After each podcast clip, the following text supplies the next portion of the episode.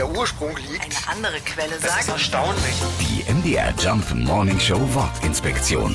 Hokkaido.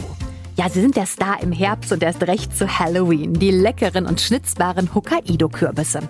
Egal ob in der Suppe oder als Laterne, die großen orangenen Kugeln sind nicht wegzudenken. Der Name klingt speziell und die wenigsten wissen, dass er mit seiner Herkunft zu tun hat.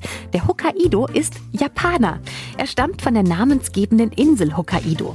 Gegen Ende des 19. Jahrhunderts führten die Amerikaner hier den Reisnusskürbis ein, aus dem die Einheimischen dann den Hokkaido züchteten. Auf Japanisch heißt der Kürbis übrigens Uchikikuri.